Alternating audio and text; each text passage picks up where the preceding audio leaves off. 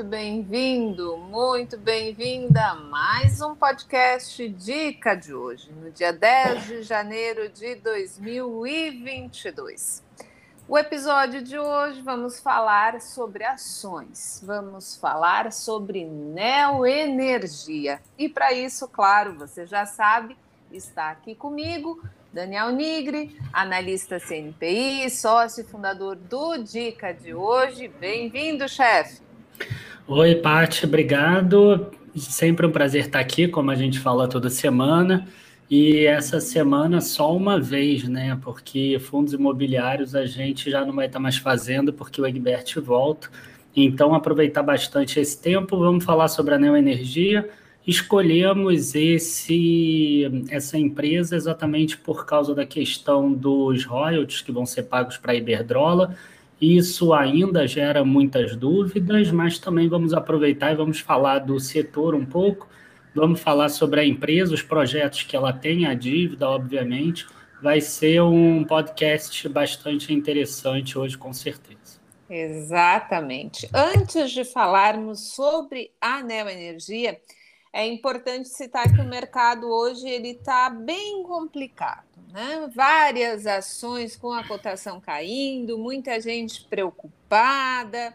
Aconteceu alguma coisa específica para que essa segunda-feira amanhecesse com tanto pessimismo? Tem alguma coisa de diferente? O que, que o Daniel Nigri tem a dizer sobre isso? Então, sempre que a gente tem uma queda um pouco mais forte, a primeira coisa que eu faço é olhar para as bolsas no exterior. Porque se as bolsas no exterior estiverem caindo forte também, quer dizer que não é um problema nosso, é um problema externo. E é exatamente isso que está acontecendo. Então, eh, você sabe que eu não gosto muito dessa coisa de ficar explicando o movimento de cada dia, né? Porque, é, enfim, isso é aquela coisa que faz exatamente o efeito inverso na pessoa, né? A pessoa ela não deveria ficar procurando isso. Mas é uma mistura, desde ata do Federal Reserve, medo maior de crescimento da alta dos juros mais rápido por causa de inflação, mais essa nova cepa e aumento de casos de Covid que pode acabar, enfim, fazendo com que a economia demore mais para decolar, enfim, é uma, um mix de tudo isso. Uma mistura. Mas, sinceramente, eu perco cara, nem um segundo do meu tempo pensando e tentando explicar movimento diário. É importante dizer que uh, o mercado financeiro elevou então essa projeção para a Selic em 2022, neste ano, e enxerga então uma taxa de 11,75% em dezembro, com estimativas então que apontam para uma inflação de praticamente 10% e um crescimento do PIB de 2021, obviamente, em 4,5%. Como o Daniel falou, é importante que. Essa é uma outra forma da gente explicar, né? Via mercado nacional, via boletim focos, como você fez. Não existe uma coisa certa e, sinceramente, nem percam tempo com isso, pessoal.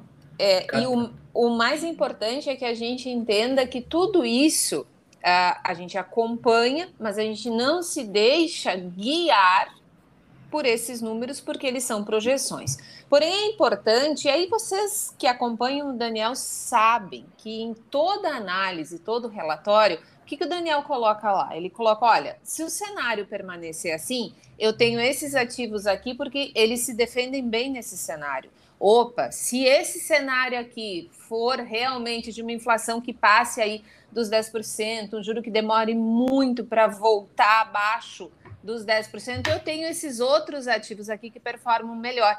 Então é sempre importante a gente lembrar que o cenário macro, ele, obviamente, os economistas. Uh, isso e qualquer pessoa com bom senso afirma que ninguém tem uma bola de cristal, ninguém acerta o tempo todo, raramente Isso. acerta, na verdade.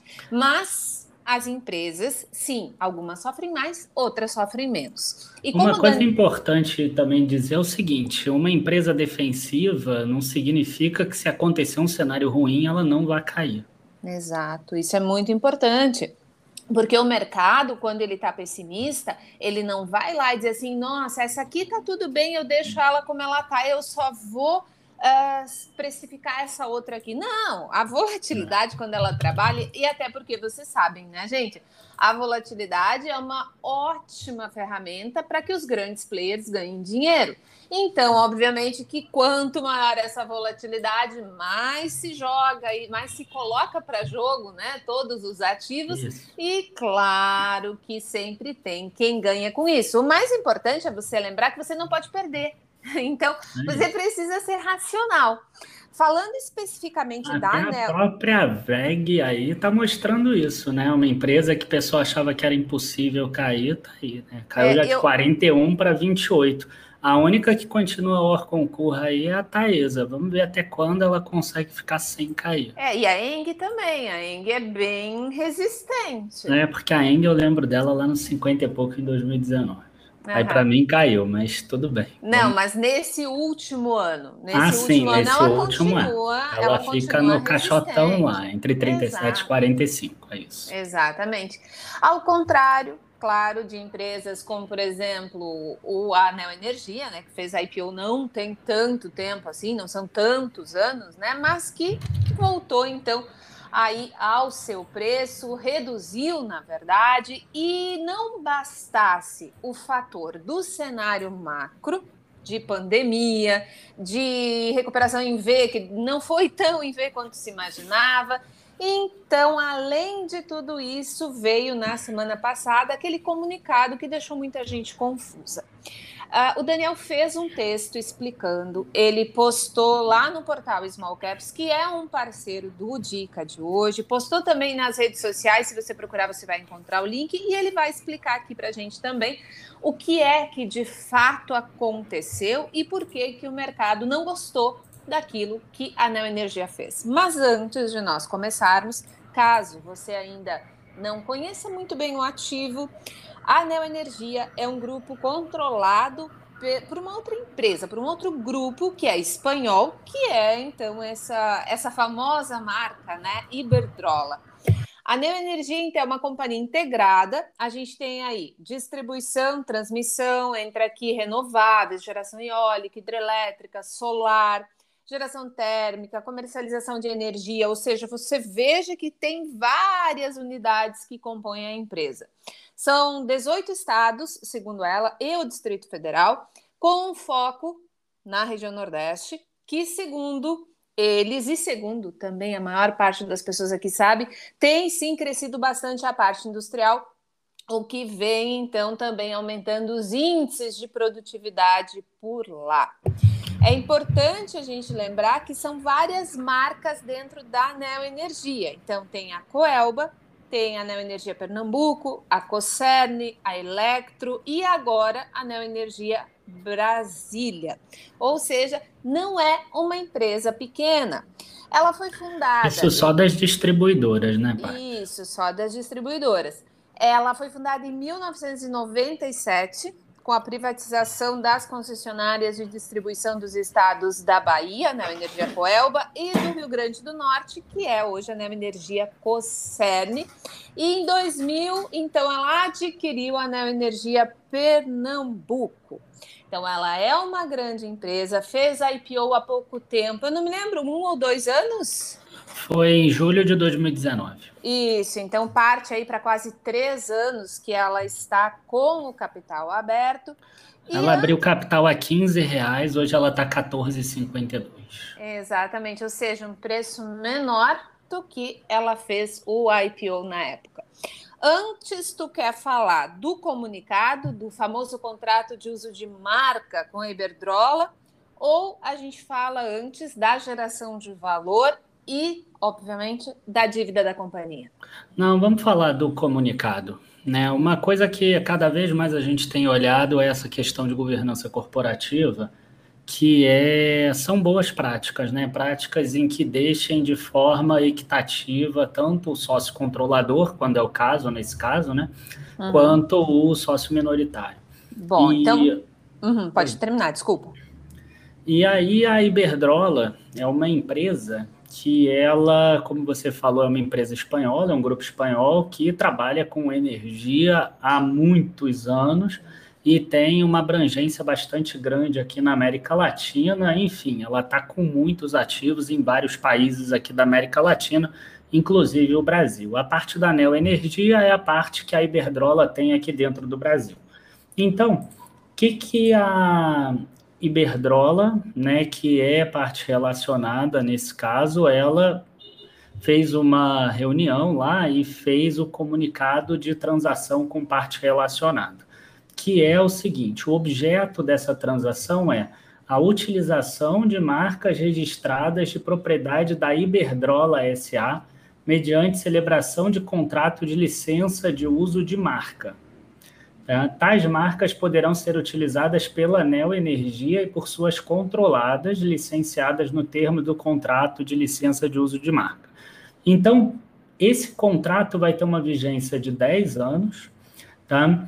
e prorrogáveis por mais 10 anos, sendo que a empresa vai ter que pagar um valor, né? no caso a Neo Energia vai ter que pagar um valor para a controladora dela, que é a Iberdrola, e qual é esse valor? Né?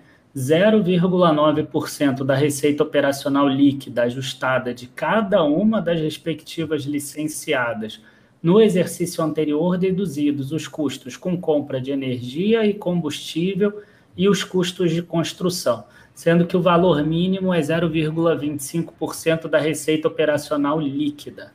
Além disso, e essa foi a pior parte para mim, o valor ele é retroativo a 15 de março de 2021.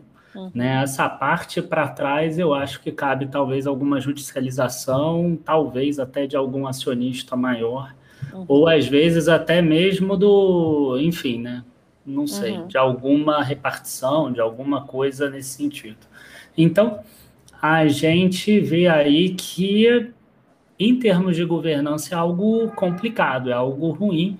Ela uhum. pode tentar explicar, pode tentar mostrar alguma coisa nesse sentido, eu não vejo necessidade de se pagar royalties por causa de uso de marca de empresa de energia, né? Uhum. Eu não imagino que as pessoas lá da Bahia ou de Pernambuco iriam usar mais ou menos energia porque a marca é Iberdrola ou não. E a marca uhum. não é nem a marca Neo Energia, mas é a marca da própria controladora da Iberdrola. Enfim, é, acho complicado. O principal ponto é a questão de governança mesmo, que vai fazer com que a taxa de desconto aumente um pouco mais, tá? Porque em termos de relevância desse valor, a gente calculou inicialmente ali alguma coisa em torno de 110 milhões, mas bem rápido, né? No mesmo dia que eu escrevi, já uhum. tem pessoas falando alguma coisa em torno de 160 milhões, só que vai ter uma parte disso que acaba impactando lá em não pagamento de impostos também, porque reduz o lucro, então, a gente imagina aí uma queda de lucro líquido em torno de 3% em relação ao que ela tem conseguido gerar, né? Então, não é uma coisa tão relevante assim. A ação caiu de 17 para 14,50, por exemplo, nesse período.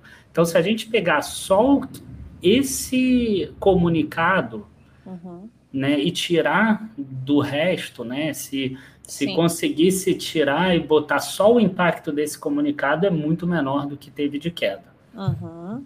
É, e é muito importante lembrar que a justificativa né, nos comunicados é justamente essa questão de que a marca significa bastante, né? De que a marca é sim uh, um norteador e que faz muita diferença e que isso dá de uma certa forma, digamos assim, uh, força né, para o grupo e etc, etc.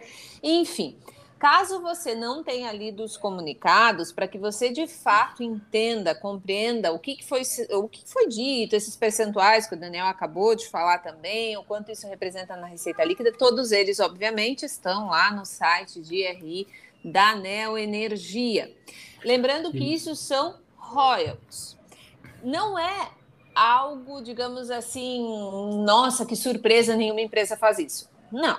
Agora, o que o mercado questionou de fato foi o que isso significaria em termos de gerar mais valor para o grupo. Ganha-se o que com isso? Ou é apenas uma, entre aspas, uma estratégia da empresa?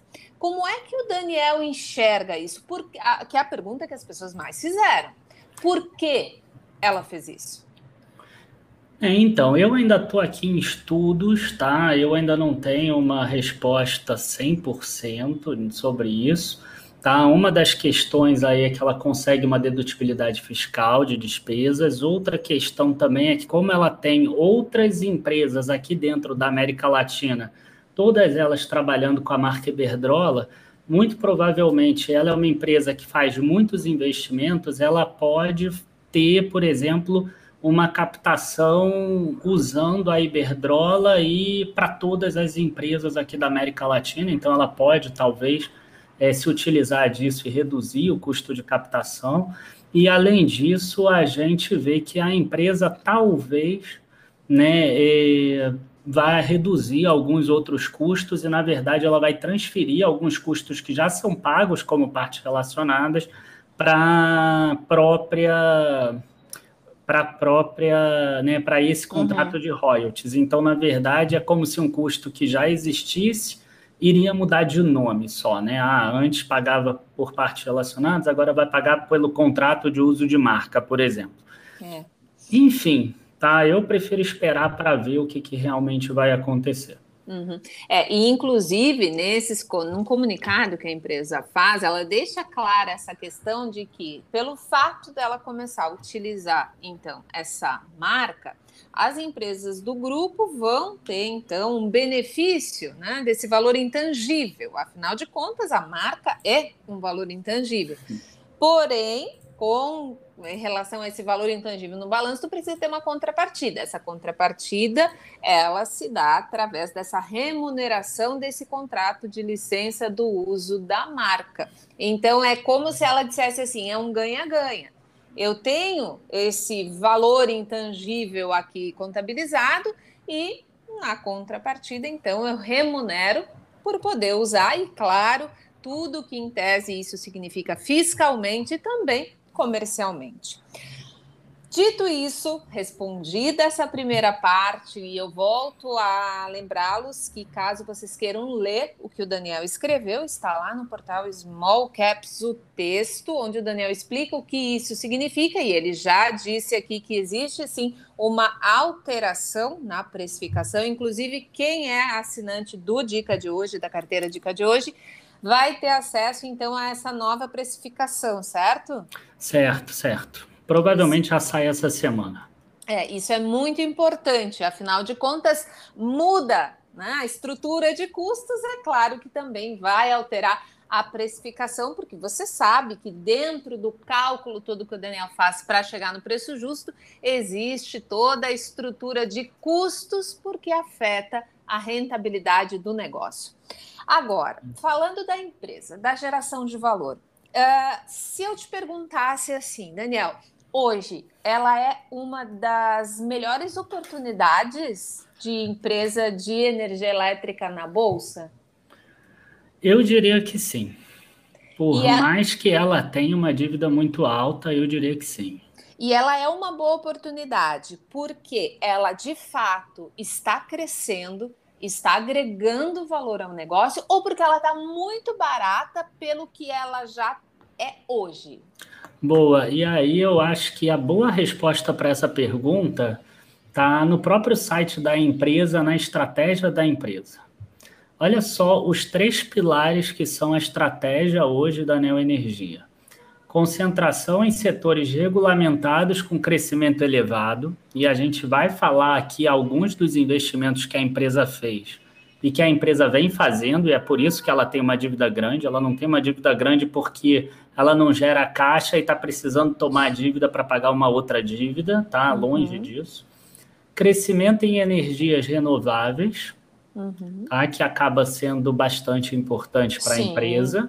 Uhum. Ainda mais no Nordeste, né? Exato. E a terceira é disciplina de custos. Tá? Uhum. Pelo menos das que eu vi, é uma das empresas que tem conseguido maior eficiência em reduzir perdas. Uhum. E aí ela consegue. Qual a grande vantagem de você reduzir perdas, né?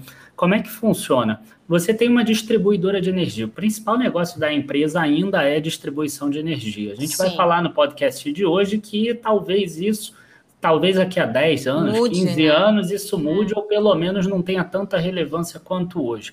Mas hoje eu posso dizer aí que 85, 90% do EBITDA da empresa vai vir da distribuição. Então é importante uhum. a gente entender a distribuição de energia. Quando a energia vem lá do fio da linha de transmissão, entra lá na distribuidora, ela tem que ser distribuída, né? Para todas as residências, indústrias, comércios e etc., ela passa por alguns fios. Uhum. Então, nesses fios, existe uma perda que não tem muito como a empresa trabalhar. Tá? Isso é aquela perda técnica. É. Tá? E ela também tem uma perda que é chamada não técnica. O que, que é a perda não técnica? É problema de medição, medidor que está lá na casa da pessoa. É um uhum. lugar que é muito perigoso de você chegar e aí a empresa não faz. Melhor empresa é... para ver isso é a Light, né? Exato. É, aqui do Rio de Janeiro. E que vai ter um choque de gestão porque está entrando lá o pessoal da 3G, é. né? Com certeza vai ter um toque de gestão aqui na Light. Outra coisa que também trabalha bastante né, essa perda não técnica seria, por exemplo, você tem falta de pessoas e aí você não consegue fazer essa medição, aí você faz aquela medição por estimativa que gera uhum. uma questão judicial, às vezes, Sim. ou coisas do gênero. Então você tem perdas aí nesse processo. Uhum. Qual é o grande trabalho que a Neoenergia faz? Que a Equatorial faz também com, com bastante primazia. É você tentar reduzir ao máximo essas perdas que ela consegue reduzir. Então, você uhum. reduz gato, você reduz é, problema de medição, você reduz um monte desses problemas. Uhum. Então, isso é disciplina de custos, isso é manter mais eficiência. Por quê? Porque aí você injeta uma quantidade de energia no sistema e você aproveita o máximo possível. Lembrando que a energia não está baratinha para comprar, né? A gente viu o custo do compra da energia como ficou caro. Exatamente. Uh, só tu tem aí na mão aí fácil para gente. Isso vai ajudar muito quem ainda não conhece muito bem a empresa, não acompanha. Qual é o percentual e aí, eu não sei se tu tem de receita, de geração de valor que vem hoje da parte de transmissão, da parte de. Tu tem fácil aí esses percentuais? Cara, eu vou encontrar aqui, porque eu estava com isso na mão no ITR. É, isso é muito tem importante. Tem a receita por segmento. Sabe a... por que, que eu quero chegar nesse ponto? Porque nessa semana, na, desculpa, semana passada, saiu a notícia de que a Neo Energia iniciou então a operação da linha de transmissão de quase 730 quilômetros entre o norte e o nordeste. E o pessoal ficou muito animado, porque aí começaram a falar: poxa, mas entrou em operação muito antes do prazo. Né? Então, o prazo né, para entrar em operação era mais longo. O quanto que essa linha, então, representa de fato dentro da geração de valor do negócio? Ela vai mudar o que é a empresa Neoenergia hoje? No próximo trimestre já vem aí um incremento substancial de receita e de EBITDA. O que, que de fato muda na demonstração de resultados da empresa no próximo trimestre com essa linha entrando em operação? Tá. É, bom, vamos primeiro responder Isso. a tua primeira uhum. pergunta. Né, eu achei aqui, nove meses findos em 30 de setembro de 2021, números consolidados que hoje estão bem parecidos com o da controladora, porque ela comprou a participação que ainda tinha lá da Previ, se eu não me engano, era da Previ, algumas participações que tinham. Uhum. Nas, na Coelba, na Coserne, enfim. É, a gente tem aqui, ó, distribuição EBITDA nesse período, nesses nove meses, 5,3 bilhões. Tá? Transmissão, 977 milhões. Geração eólica, 305. Geração hidráulica, 504 milhões Uhum. A geração a gás que acabou sendo mais alta nesse Sim. ano, 430 milhões, que é a Termo Pernambuco, uhum. tá? E aí tem uma, né, tem eliminação aqui de 167 milhões, total de 7,4 bilhões. Até eu estava aqui um pouco enganado, porque é 5,3 bilhões de 7,4. Uhum. Agora, a transmissão A distribuição tem um pouco também, mas a transmissão ela tem bastante, que é uma questão técnica, que é o seguinte: a contabilização no IFRS das receitas de transmissão e dos custos de transmissão tem a ver com o próprio investimento da empresa. Uhum. Tá? Então a ANEEL ela tem lá um CAPEX, que é um investimento que ela, que ela imagina que a empresa vai fazer quando ela garante uma linha de transmissão. Uhum. Então, essa própria linha de transmissão que você falou agora, ela tinha uma expectativa de um CAPEX X, Sim. e a empresa falou aqui que ela fez um saving de CAPEX de 34% Exato. em relação ao estimado pela ANEEL. Uhum. Então, o custo que a empresa teve no investimento entrou durante todo esse período como custo. Eu não sei se vocês vão conseguir entender. E o investimento que a ANEEL projetava, que é o que calcula a RAP, uhum. ela entrou como receita. Sim. Então tem uma diferença aí, tá? Que vai entrar lá nos ativos, né? Ativo financeiro, ativo contratual, uhum. que você vai ter, é, que, que gerou um EBITDA que gerou um lucro que, mesmo sendo de transmissão, não é um lucro caixa e não é um EBIT da caixa. Uhum. Tá? Ele foi, na verdade, uma economia em relação ao investimento que a empresa fez. Uhum. É o IFRS que entrou lá em 2018. Ele é um pouquinho diferente do tradicional e ele serve para linhas de transmissão de energia. Uhum. Tá? Então, com essa entrega, né, a energia finalizou aqui. Ah, não.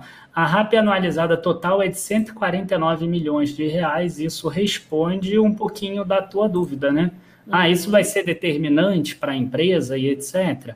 149 milhões. Se a gente imaginar que as despesas de operação e manutenção são pequenas, a gente vai ter talvez um EBITDA aí maior de 135, 130 milhões mais ou menos. Então vai aumentar uns 2%, menos até 1,5% o EBITDA da empresa por causa dessa linha de transmissão. Mas é exatamente assim que ela funciona. Ela vai fazendo investimentos que vão aumentando 1,5%, 2%, 2,5%. Todo ano fica pronto, é, assim, investimentos que vão aumentar 10%, 12%, 15%, somando todos eles. Uhum. E aí, mais o reajuste da tarifa vai fazendo esse lucro crescendo ao longo do tempo que é uma uhum. empresa que tem crescido bastante o lucro desde, desde que ela fez o IPO. Uhum. É, e inclusive para quem quer, quem gosta de imagens, gráficos, quem consegue entender melhor com essas imagens, essa toda essa parte, né? De ah, quanto que investiu, quanto foi o capex, quanto foi que ela conseguiu reduzir de perda. Tudo isso lá na apresentação de resultados do terceiro trimestre de 2021, a empresa coloca os gráficos separado por cada uma dessas distribuidoras e aí você vai ver essa redução dessas perdas e como isso acaba afetando sim o quanto que ela consegue rentabilizar então em cada uma dessas unidades também. Uma outra coisa que chamou bastante atenção no resultado do último trimestre, claro, comparando com o terceiro tri de 2021, foi a questão das margens, porque as margens elas tiveram sim um incremento bastante considerável, digamos assim. E é claro que a empresa cita que houve recuperação do mercado, então essa comparação com 2020 também precisa levar na conta toda uma parte de bom senso, né? Mas teve também os reajustes e revisão tarifária, e é claro que isso tudo acaba afetando a margem. Tu acha que essa margem que ela apresentou nesse último trimestre é uma margem que consegue se manter e ir, então, gradativamente elevando? Ou você acha que isso não é a margem que ela vai operar nos próximos trimestres? É, não, não acho que se mantém, mas eu acho que se mantém a margem que ela coloca aqui, a margem bruta sem VNR. O uhum. VNR que Aí, é... Tu, isso, se puder explicar para as pessoas.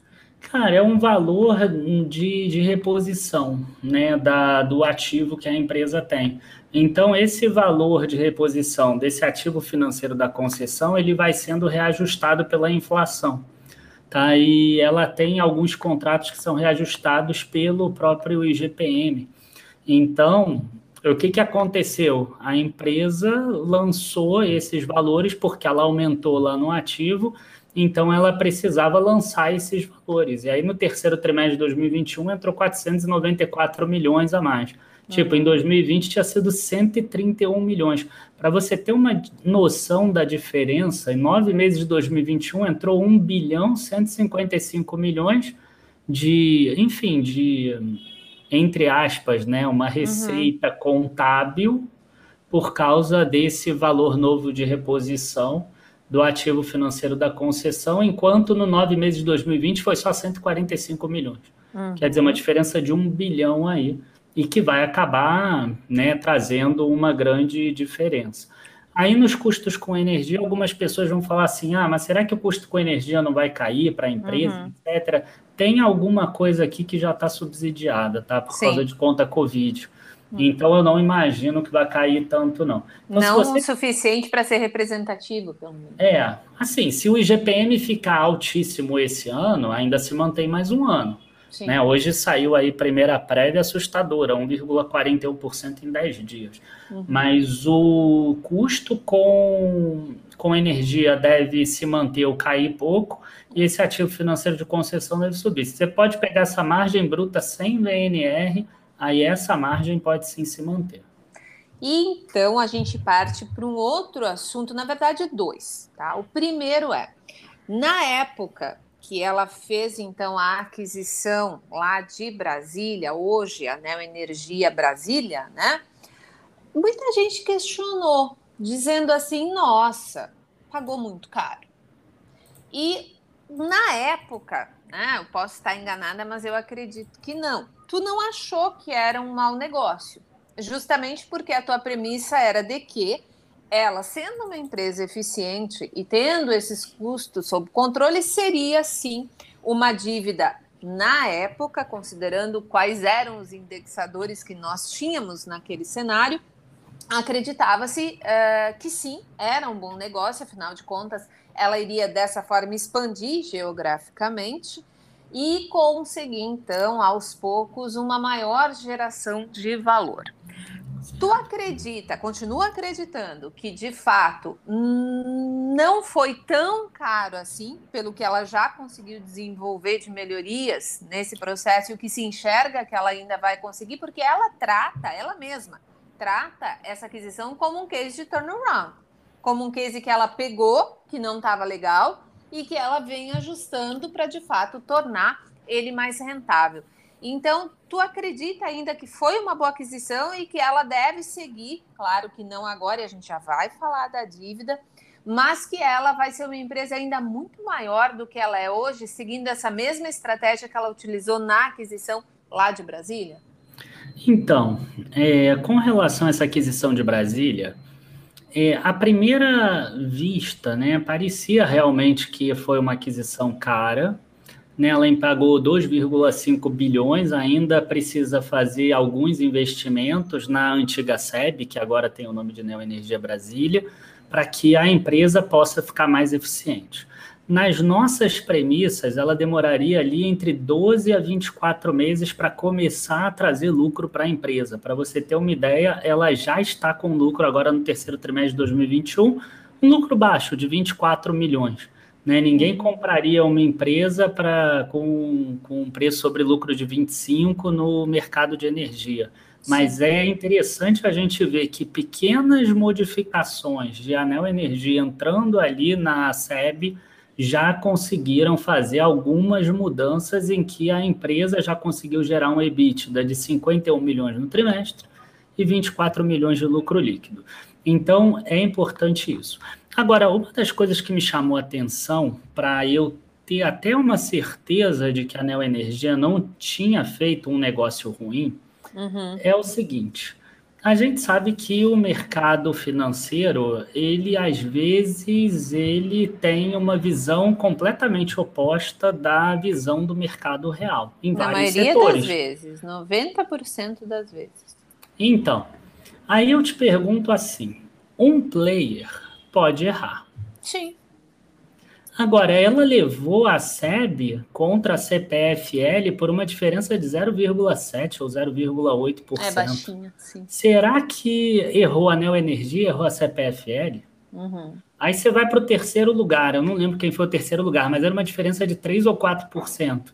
Uhum. Será que errou a Neo Energia, a CPFL e esse outro player?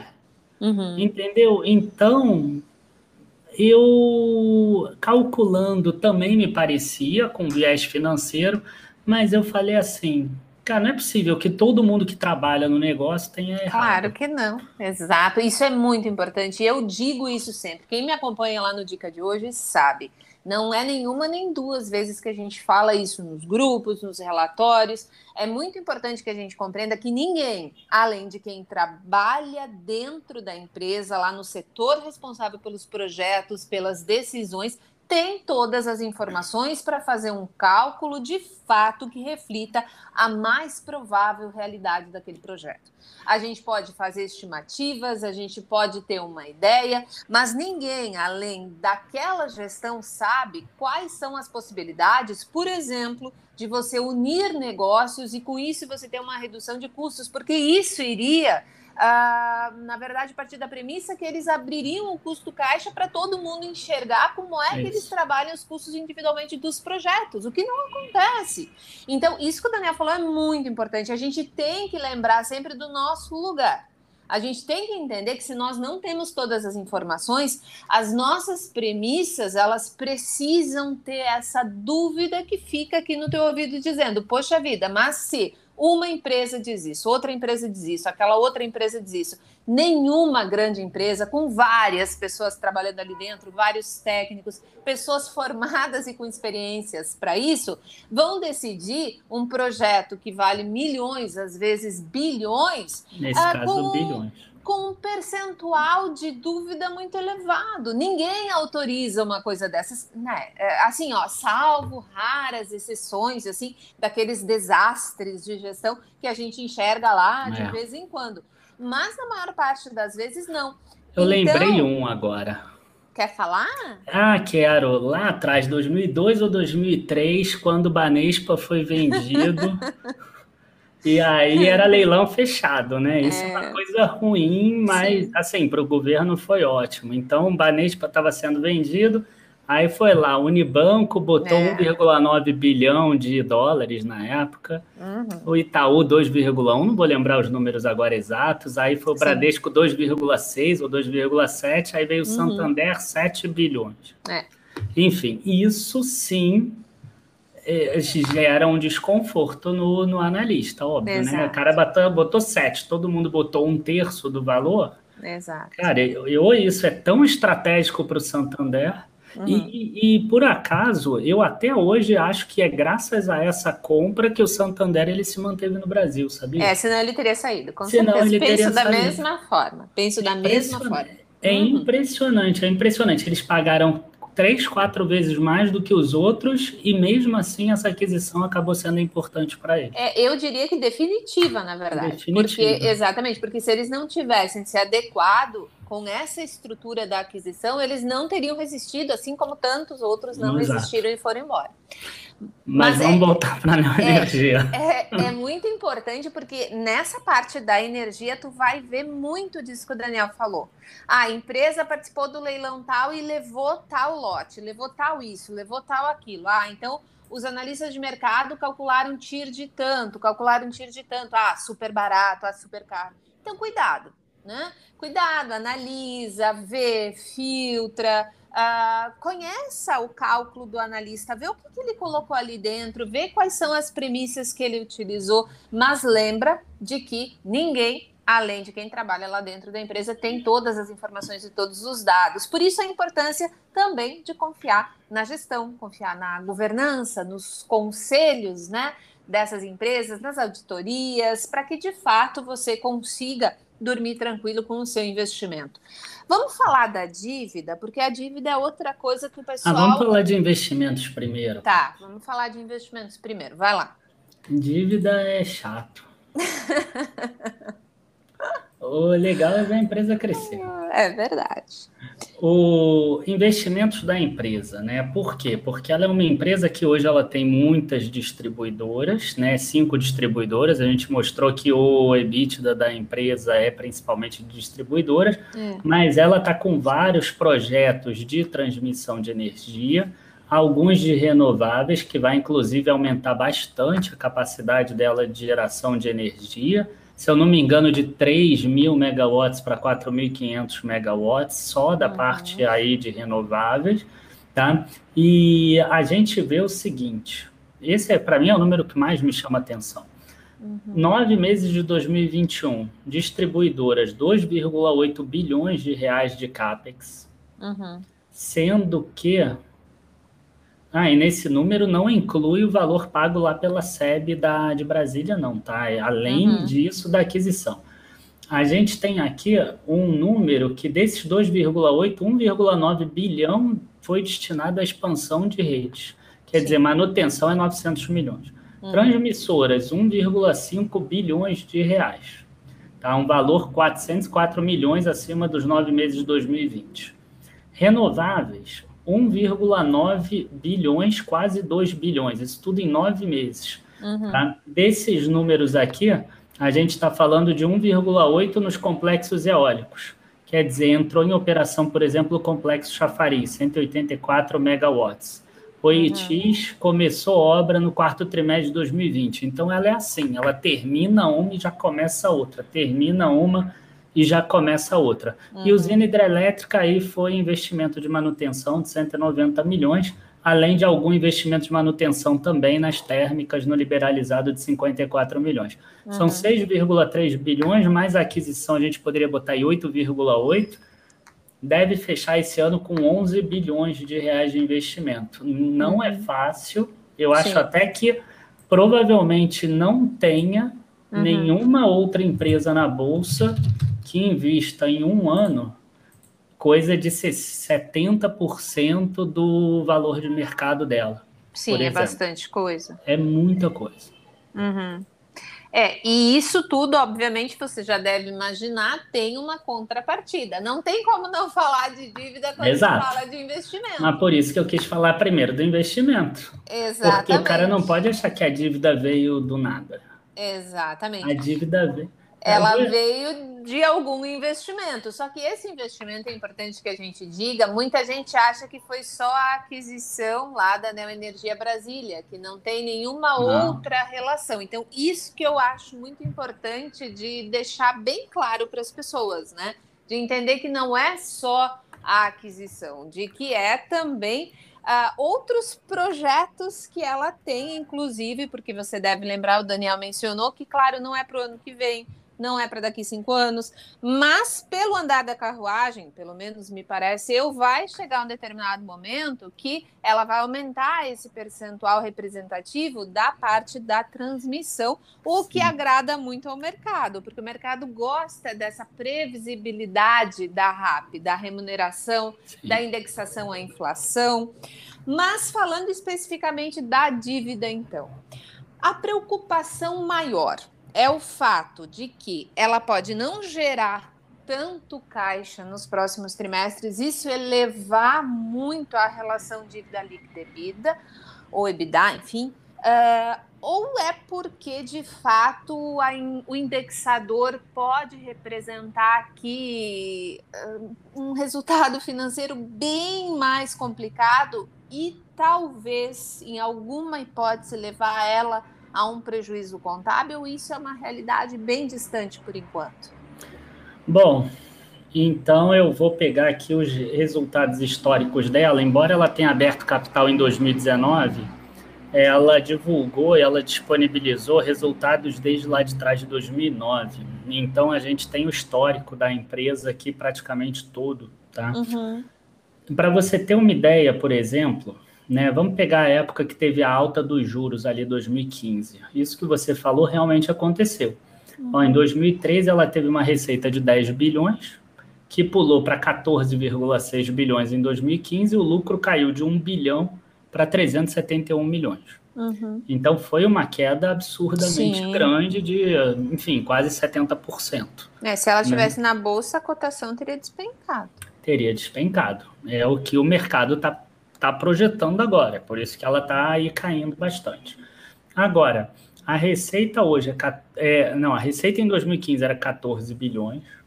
Hoje, essa receita já é 41 bilhões, quer dizer, já triplicou de valor em seis anos e o lucro saiu daquele 1 bilhão de 2013 para 4,4 bilhões nos últimos 12 meses. Uhum. Tá? Então, é, o que, que a gente tem aqui? Tá? É, é importante a gente deixar claro e mostrar esses números, porque é uma empresa que cresceu muito, ela triplicou é. de valor. Tá? Hoje ela tem uma dívida bruta de 32 bilhões.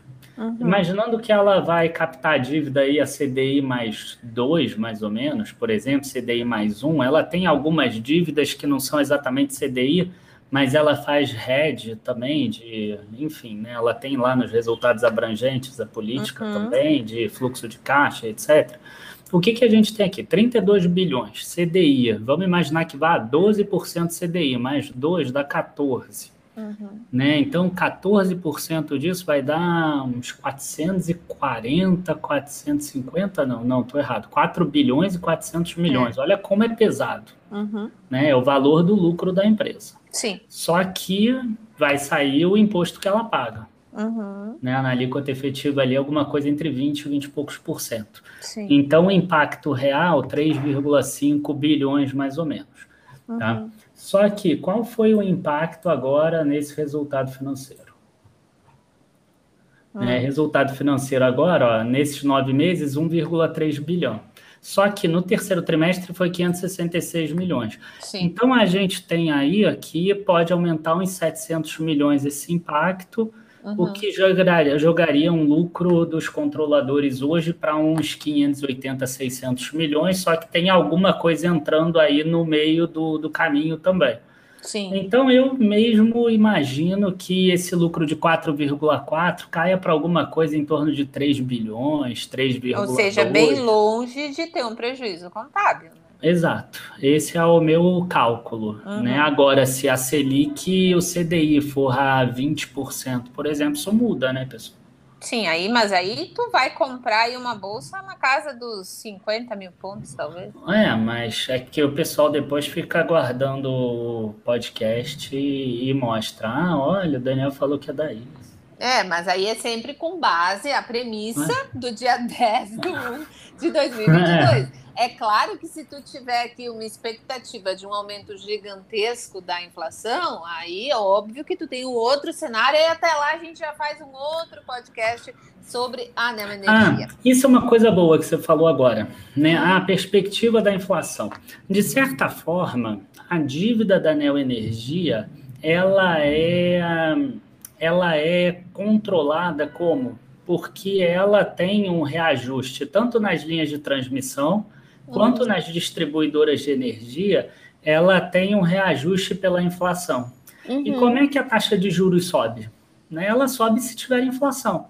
Né? Nenhum país vai ter uma taxa de juros de 12% se a inflação tiver 3%. Concorda? Exato. Claro. Então, quer dizer, se o Brasil chegar a uma taxa de juros de 12%, 13%, é porque a inflação ficou em 10% ali, ficou perto de 10%, de 11% por um tempo maior. Uhum. Então, se a inflação ficar ali em 10, 11% e não tiver nenhuma canetada do governo, porque no Brasil a gente tem que falar isso, uhum. a gente vai acabar tendo também aumentos da receita. No máximo, a gente vai ter um descasamento de um ano entre a dívida e a receita, mas logo depois se acerta. Foi o que aconteceu com a CEMIG lá em 2016, 2017, uhum. que ela também tinha uma dívida alta, teve um descasamento em um dado momento, mas depois isso se acertou com aumentos mas por isso que eu também não tenho tanto medo assim, porque uhum. a dívida ela acaba sendo paga também com esses reajustes que a gente vai vendo ao longo do tempo na tarifa e na, na tarifa tanto da distribuição quanto na tarifa da RAP. É, e convenhamos, né, que empresa de energia elétrica não tem dívida, né? A gente precisa assim ir monitorando. E identificando quais são ali as premissas que podem, de fato, causar um impacto maior. Só para deixar o pessoal, então, que, de novo, de repente não acompanha muito bem a empresa, uma dívida bruta, então, de 32 bi, um caixa de 4,7, uma dívida líquida de 27,3 bi, com uma dívida líquida debida de 2,86 vezes no terceiro TRI de 2021. Só o nosso número aqui interno já está em 3,1 vezes, tá? Tirando alguns não recorrentes, inclusive a questão da VNR que está acima. Uhum. Ela não tem nenhum covenant, nada, né? Não vi aqui, posso dar uma olhada. E lembrando que a indexação, então, 63% ao CDI Selic. Mas eu acho que ela tem algum covenant, sim. 32%. Eu, eu lembro que ela trabalhava muito com 3,5 vezes. É, isso é sempre também uma informação que você, investidor, deve procurar sempre saber porque qualquer coisa que ultrapasse aquilo ali pode levar a mais problemas e o mercado, então, acaba batendo na cotação ainda mais. Então, sempre mantenha ali essa informação, esse dado, para você saber que às vezes o mercado bate exatamente por conta de uma informação que já está ali uh, nos documentos. Só para terminar aqui, então, 63% indexado ao CDI e a Selic, 32% indexado ao IPCA e 5% indexado ao TJLP. Isso. Lembrando também que a maior parte dessa dívida vence a partir de 2026. São mais de 16 bi a partir de 2026, mas em 2022... Não, mas ela tem 2022, está alto o É, 9,3 é. bilhões. Então vai baixando, né? 2023, Inclusive... 2024, 2025 e aí 2026 começa de novo Inclusive, a aumentar. isso, isso eu acho que está pegando. Esse 9,3 é. bilhões é. no curto prazo. Sim, porque por não vai, ser, não vai ser um ano fácil de captar barato. Por isso que eu te fiz essa pergunta em relação a essas possibilidades da empresa reduzir esse lucro contábil, justamente porque ela vai ter um custo maior financeiro porque ela tem é, um ano mais pesado pela frente. Ela vai precisar trabalhar esse equilíbrio financeiro muito bem, afinal de contas, o processo não pode parar. Ela vai precisar continuar fazendo esses investimentos, ela vai precisar continuar rodando a operação. Então, é o conjunto que a gente precisa analisar. Custo médio anual da dívida, 6,6%, com prazo médio, então, de 4,6 anos. De novo, no final do terceiro TRI de 2021, lembrando que o Daniel acabou de falar, essa é. dívida líquida debida nos cálculos dele já passa, então, para 3,1 vezes agora no quarto trimestre de 2021. Não, ela já está ela já tá nisso no terceiro trimestre. Ela já está nisso no terceiro trimestre? É, já ah, então, tá. excluindo tá. coisas ah, sim, aí que claro. são não recorrentes. Aham, é, aham. é EBITDA de construção, esse tipo uhum. de coisa. Muito bem. Lembrando, então, se a gente for considerar aqui um desenho, o que, que ela tem a favor? Ela tem a favor uma gestão eficiente, ela tem a favor um controle de redução de perdas, né, de custos, uh, que ajuda o resultado final. Ela tem projetos de transmissão e renováveis entrando cada vez mais forte, que vão acabar aumentando essa geração de valor do negócio. Ela está concluindo bem essa geração de valor da Neoenergia Brasília, que ela mesma chama de um case de turnaround, antes das estimativas de mercado. E no outro quadro, nos pontos que podem acabar pesando negativamente no negócio, a gente tem o mais forte a questão então do custo da dívida e essa dívida acabar ficando é. num patamar muito elevado que acabe prejudicando se ela não conseguir gerar todo o caixa que as pessoas imaginam, acabar sim com o indicador então muito alto e uma redução lá na linha de lucros que a gente sabe o mercado não perdoa. É, bom, Paty, respondendo aqui algumas dúvidas que você acabou passando, se uhum. ela tem covenants, tem uma linhazinha aqui, provavelmente no quarto trimestre ela vai botar com mais detalhes. Uhum. Mas alguns contratos de dívida da companhia contêm cláusulas de covenants, Uhum. Os principais da companhia obrigam a manter certos índices, como a dívida sobre o EBITDA Uhum. E EBITDA sobre o resultado financeiro, ela não cita os números. Uhum. E com relação à dívida em si, ela chega a botar no release que a dívida dela é em CDI, é em IPCA e etc. Uhum. Mas a dívida não é dessa forma. A dívida, uhum. ela tem parte em real, parte em dólar. Sim. Só que ela faz o swap do dólar pelo claro. IPCA isso. Tá? E por isso que ela diz ali que ela tem dívida em dólar e em, em CDI e PCA. Exato. Mas a realidade, a dívida dela é em dólar, até uhum. por isso que ela faz o head lá que eu falei antes. Exatamente. E desde que ela faça isso bem, eu não vejo problema nenhum. Muita gente não gosta, muita gente diz, ah, mas isso é muito arriscado.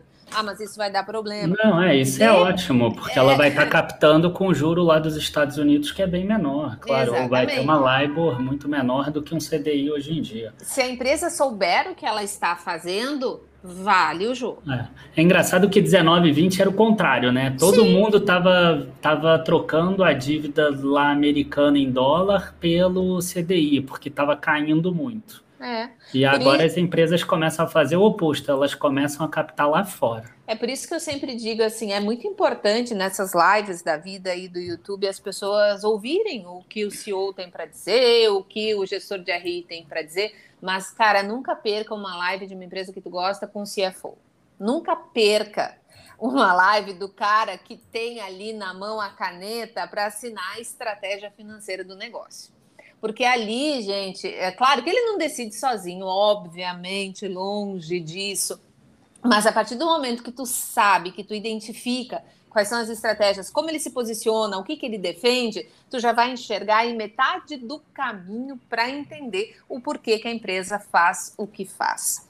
Um outro detalhe que eu acho muito importante a pessoa ter consciência quando ela investe em neoenergia é qual, quais são os percentuais de consumidor por classe de consumo, tá? Então, vale lembrar aqui que a maior parte é residencial, tá? Então, passa aí dos 85%, se eu não me engano, no mercado cativo, obviamente, uh, de uh, residencial, tá? O industrial vem lá em segundo lugar, depois o comercial, mas o forte o foco é no industrial, no residencial. E aí muitas pessoas não entendem o seguinte: poxa, mas então por que, que ela diz que o Nordeste é muito importante e que ele está crescendo? Uh, isso não significaria, em tese, que mais indústrias estão uh, se estabelecendo lá, centros de distribuição, empresas de uma forma geral? Sim, só que aí você entende que quando uma empresa migra para um lugar, migra mão de obra? Quando o centro de distribuição migra para um lugar, também migra mão de obra, ou seja, cresce todo o potencial de consumo, cresce todos, todo o ecossistema, toda a parte acessória, todos os serviços. Então, as regiões elas se desenvolvem não porque uma indústria está lá ou porque um comércio está lá, é quando o conjunto funciona. Então, até a gente, quem acompanha a gente no Dica de hoje sabe que eu, particularmente, né, tenho, como alguém da área de gestão, tem algumas restrições quando as pessoas não analisam subvenção, subsídio e toda essa parte que envolve e mexe com o resultado final do negócio. Só que, inclusive, a gente já escreveu isso lá no De Olho na Gestão, para mostrar para as pessoas que existe o ponto positivo e existe o ponto não tão positivo e que as pessoas precisam aprender a olhar e calcular. Então você olha, identifica, ela tem esses benefícios, essas vantagens? Ok. O que, que isso representa de fato? Ah, ela tem possibilidade de perder? Quanto que isso representaria no lucro?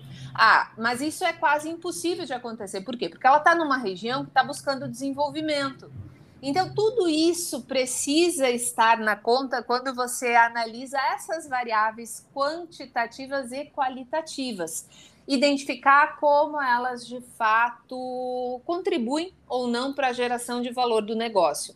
Então, o Nordeste, a gente sabe, é enorme, tem muito potencial de crescimento e ela deixa isso muito claro, né, Daniel? O foco dela Sim. é a região Nordeste. Exato.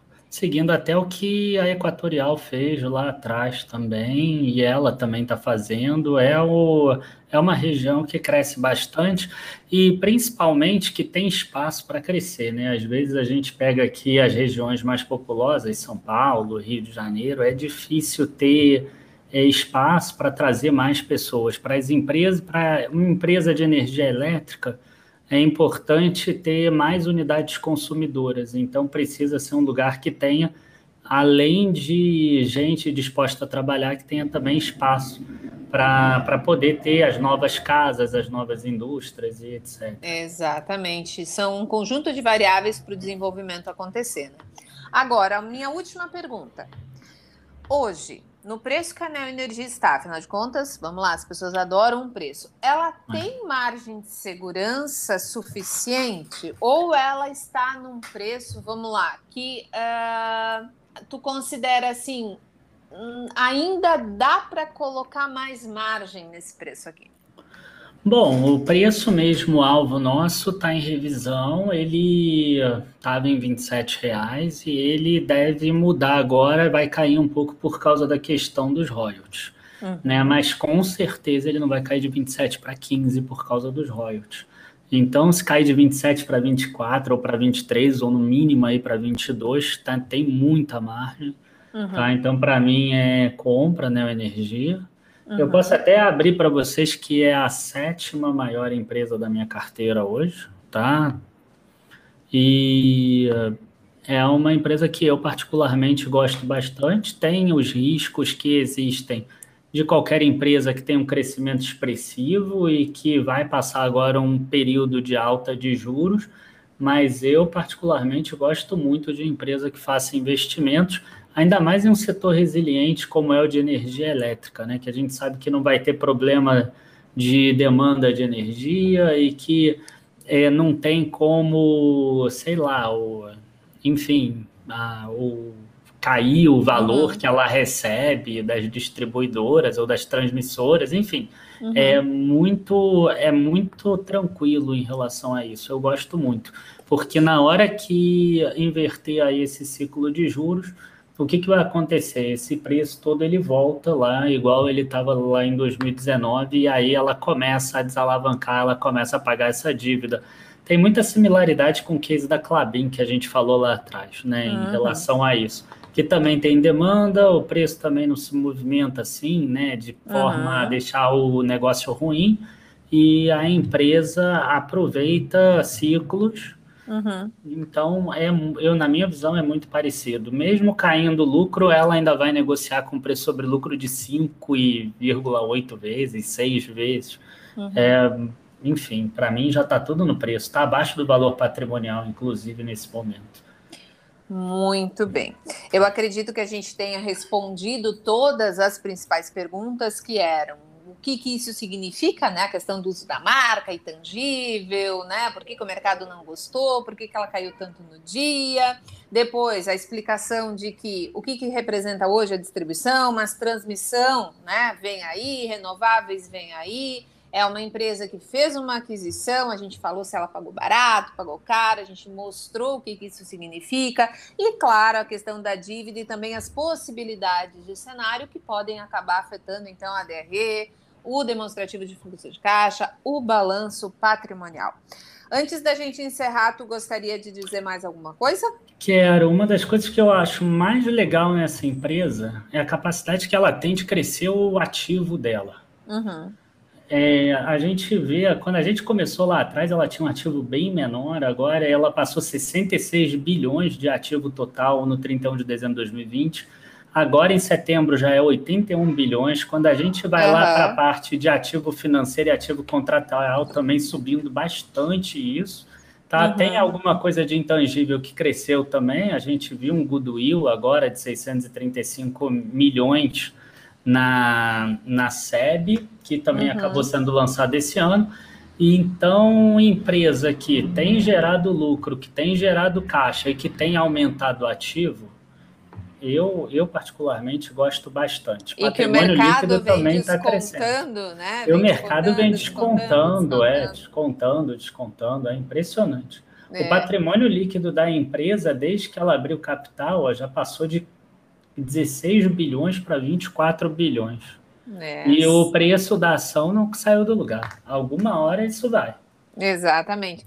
É aquele tipo de, de conjunto que nem sempre tu consegue encontrar no mercado, que é um produto ou um serviço que é regular, que tem uma demanda regular, Isso. que é contratual, que possui repasse de índices que, nesse caso, estão nas alturas, né?